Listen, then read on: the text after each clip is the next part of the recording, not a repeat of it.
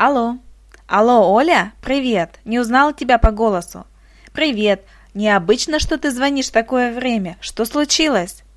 Да у меня коллега с работы. У него такое дело... В общем, надо помочь. Уволили, а он всю работу по душе найти не может. Я сейчас не могу. У меня клиент через час. Но пусть он приезжает в пять вечера. Хорошо, я ему еще про твои фирменные блинчики сказала. Ну, за этим дело не станет. Тогда пока. Хорошо, до встречи.